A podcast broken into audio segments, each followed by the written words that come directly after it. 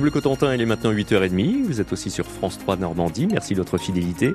Sarah Saltiel-Rago, bonjour. Bonjour Eric, bonjour à tous. Un mot de météo pour commencer rapidement. Donc, c'est du vent. Vous l'avez senti hein, ce matin quand vous êtes sorti de la maison. Vent et grisaille au programme toute la journée. Le vent assez fort d'ouest avec des rafales à 85 km heure. 12 à 13 degrés pour les températures maximales. Et c'est le dernier jour de l'automne aujourd'hui. L'occasion justement de faire un petit bilan météo de la saison.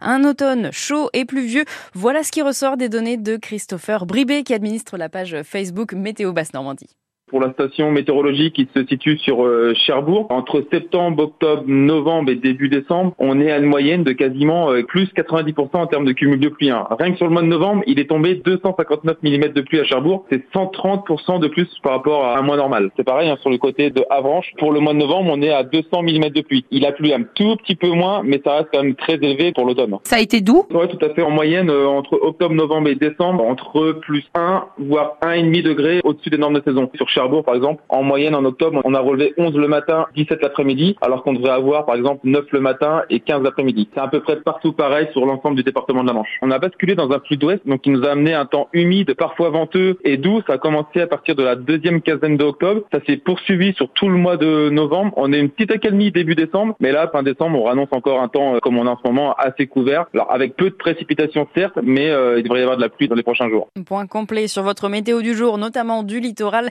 à la fin de ce journal. Près de 200 personnes dans les rues de Cherbourg hier soir. Aujourd'hui à 18h, ce sont les étudiants de l'université de Caen qui appellent à la mobilisation. La loi sur l'immigration soulève une vague d'opposition. Le maire de Saint-Pierre de Coutances et vice-président du département de la Manche, Grégory Galbadon, a démissionné de Renaissance.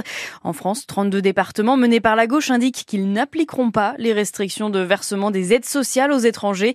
Le maire de Cherbourg en Cotentin, Benoît Arrivé, assure que la ville restera solidaire avec tous. Une opposition qui ne perturbe pas le chef de l'État. C'est le bouclier qui nous manquait, affirme Emmanuel Macron sur le plateau de France 5.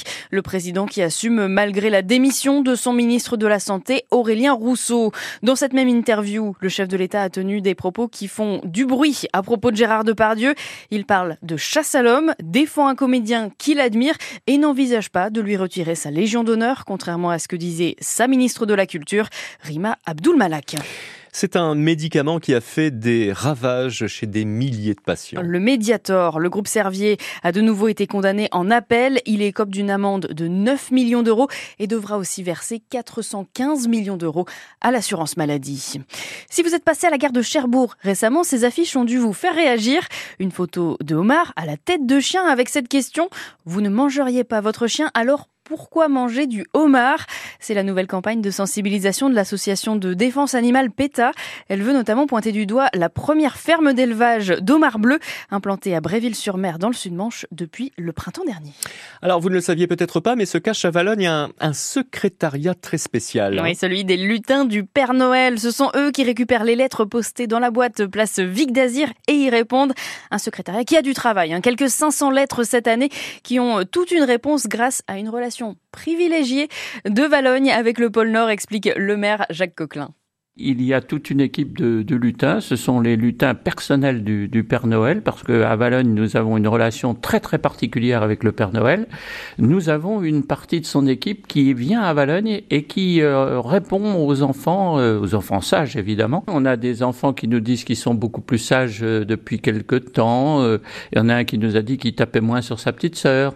voilà. Puis il y en a d'autres aussi qui nous disent qu'ils ont fait des bêtises, mais enfin qu'ils ils promettent vraiment. Hein, si le Père Noël est généreux, je pense qu'ils vont vraiment être sages après Noël. Enfin, on espère qu'ils vont tenir parole parce que là, ils s'engagent vraiment.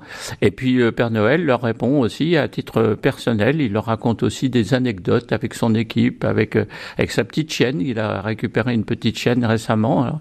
il leur parle de tout ça. Il parle de ses reines aussi qui se préparent pour le 24 décembre parce qu'ils vont avoir beaucoup de travail. Hein. Ah oui, les lutins envoient les toutes dernières lettres ce jeudi. Après, tout le monde sera trop occupé à la distribution de cadeaux, bien sûr. Hein.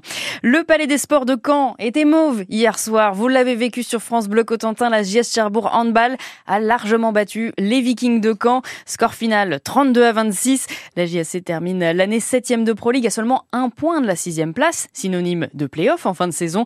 Les Canets plongent, eux, un peu plus dans la crise et restent derniers. Et puis, dernière journée de l'année aussi pour euh, la Ligue 1 de football. PSG conforte son avance en tête. Victoire 3-1 contre Metz. Un podium complété par Nice, deuxième et Monaco, troisième.